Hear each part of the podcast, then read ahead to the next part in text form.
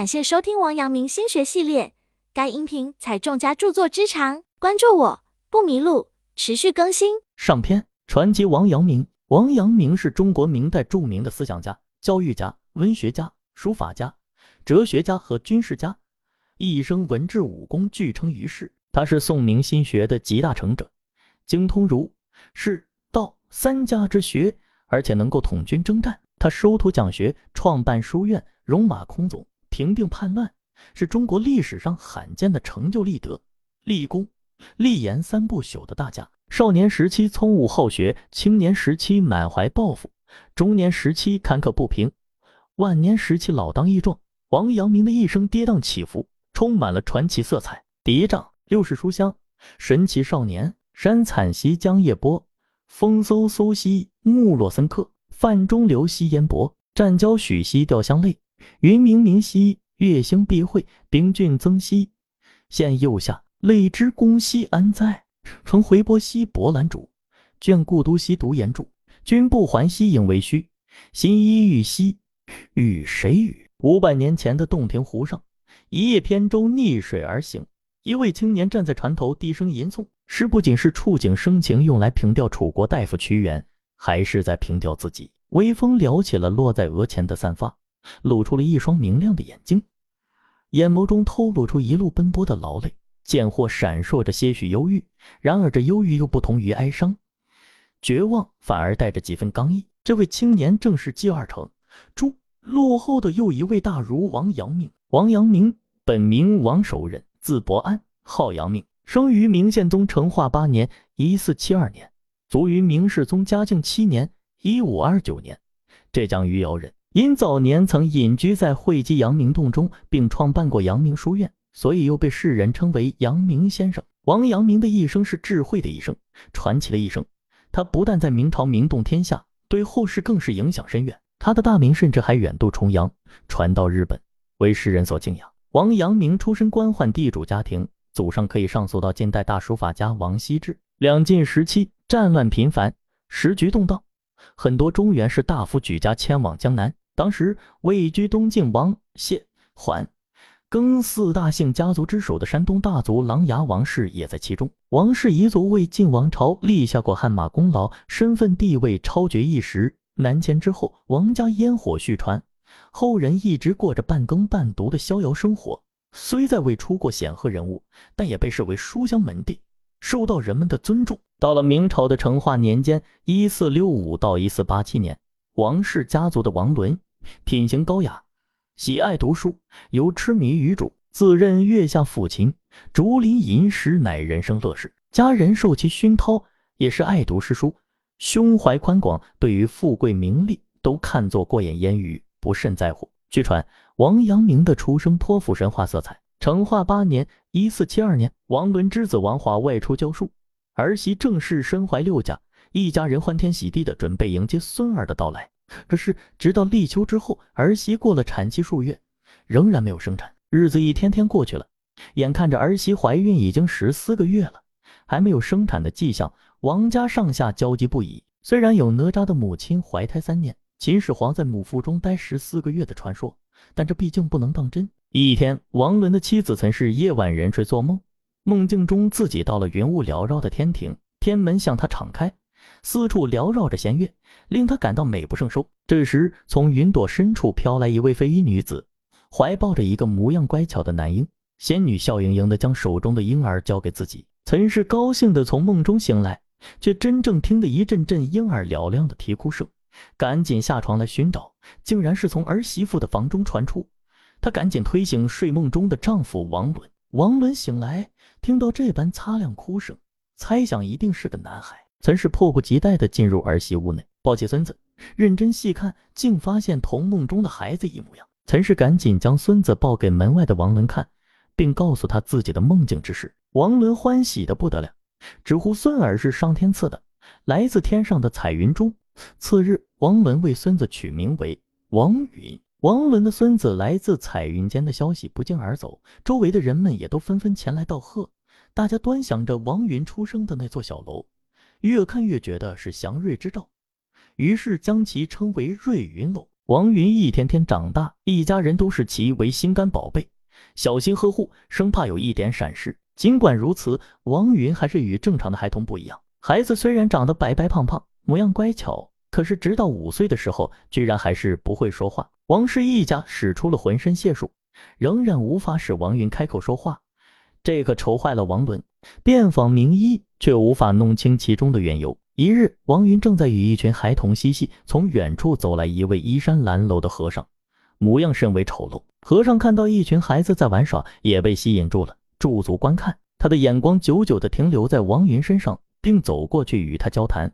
王云自然无法答话，于是和尚怜惜地抚摸着王云，感慨地说：“这个孩子应该是个神童，只可惜道破天机。”说完这“道破天机”四个字，和尚也未解释原因，就转身离去了。孩童们不知什么意思，一窝蜂涌到王云家，将此事告知王伦。王伦听了孩童们的话，却也不解和尚之意。此后。和尚的话一直围绕在王伦的耳边。终于有一天，他悟出了其中缘由。莫非云儿不说话是在于名字？于是，王伦就为孙子取了另外一个名字守人。之后，奇迹出现了，王云不但能够口齿伶俐的说话了，而且还一字不差的背出了一篇王伦时常吟诵的文章。一家人都非常惊讶，而他只是说平日里祖父吟诵，就记下来了。大家听后惊喜万分，都夸他是个神童。日后定当有所作为。王阳明的父亲王华是王伦的次子，于成化十七年（一四八一年）进京参加殿试，位居榜首，天下皆知。王伦获知消息后非常高兴，这是王氏家族迁往浙东后中的第一个状元。受父亲王伦的影响，王华不仅饱读诗书，才华横溢，而且为人正直，极富同情心。这种品性在他很小的时候便显现了出来。有一天。他与伙伴们在河边玩耍，一个喝得醉醺醺的人脚步蹒跚地走到河边，随后又东倒西歪地走了。没过多久，伙伴们都相继返家，只剩下王华。正当他准备离开的时候，却在醉汉待过的地方发现了一个包袱。他感到好奇，于是打开包袱来看，里面竟然有不少的银子。他猜想，包袱很有可能是刚刚那个醉汉遗失的。他心里想，不管是不是，把银子丢失的人肯定会回来找的。为了不让别人把包袱拿走，王华自己坐在河边等着失主。到了夜幕将要降临的时候，王华终于听到急匆匆的脚步声，一看，果然是那个醉汉。王华迎上前询问他是否丢了东西。醉汉激动地将他如何醉酒走到河边，如何丢失包袱一事讲给王华听。王华听后，把包袱还给这个醉汉。那人打开包袱，发现自己的银子分文不少，连声道谢，并拿出银子表示谢意。王华推辞了。并说自己若是在乎银子，就应该早拿着包袱走人了，而不是在这等着他回来去。那人听后更为感激，执意跟随王华到家中，特向王华的家人道谢。王伦得知此事后，为儿子的行为感到骄傲。王华十四岁的时候，在余姚的龙泉山寺院读书，同窗的伙伴大多是富家子弟，平时常常仗着自家财大气粗，捉弄和欺负寺中的和尚。和尚们为了报复，便有意散布谣言。说寺中经常有鬼魂出入，并经常假扮鬼的模样来吓唬他们。果然，这招非常奏效，同伴们都被吓得仓皇离去，不再到寺院读书。只有王华若无其事地继续在寺内读书。和尚们实感惊奇，为了赶走王华，在一个雷雨交加的夜晚，和尚们故技重施，他们来到王华的屋外装神弄鬼，却发现王华丝毫不为所动，神气自若地在读书。第二天。无计可施的和尚们跑来问王华：“昨夜寺院被鬼闹出这样大的动静，他为什么不害怕呢？”王华说：“我没有看到鬼，只是看到几个和尚在装鬼。”大家一听小小年纪的王华说出这样的话，非常惊讶，暗暗佩服王华的睿智和勇气。王华的品学德行颇被当时浙江学政张时敏看中。恰逢浙江布政使宁良要为其子弟挑选老师，张时敏力荐王华前去宁家任教。王华到了宁家，被宁家的数千卷藏书所吸引。他白天认真教课，晚上则挑灯夜读。宁家的子弟中有几个颇为顽劣的，想要拉拢王华和他们一起玩乐。他们经常备上好酒，安排美色来引诱王华。王华倒是也颇爱饮酒，但是对于美色却全然不为所动。一日，饮酒归来的王华微微带着几分醉意回到江边房中，竟在自己的床上发现两名娇艳欲滴的女子。他想要退出房时，又发现房门竟被锁上。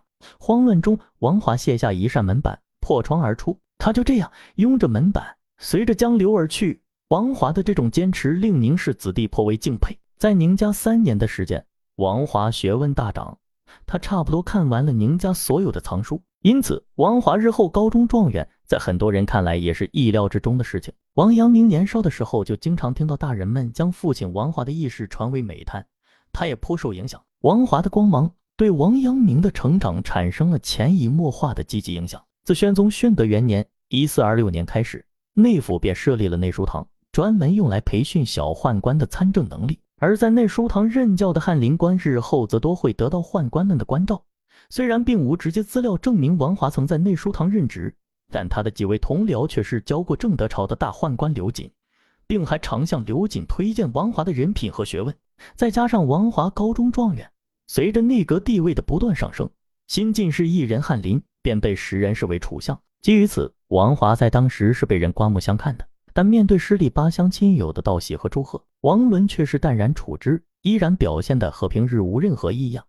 儿子的风光似乎与他无关，这份不动声色的态度，对当时仅有十岁的王阳明来说，无疑是个触动。虽说文人常言要淡泊名利，但生活在一个充满名利诱惑的社会环境中，又有谁能真的看空这一切呢？虽然王阳明也为父亲高兴和自豪，但是他更多的还是攻读自己的书本，以学业为重。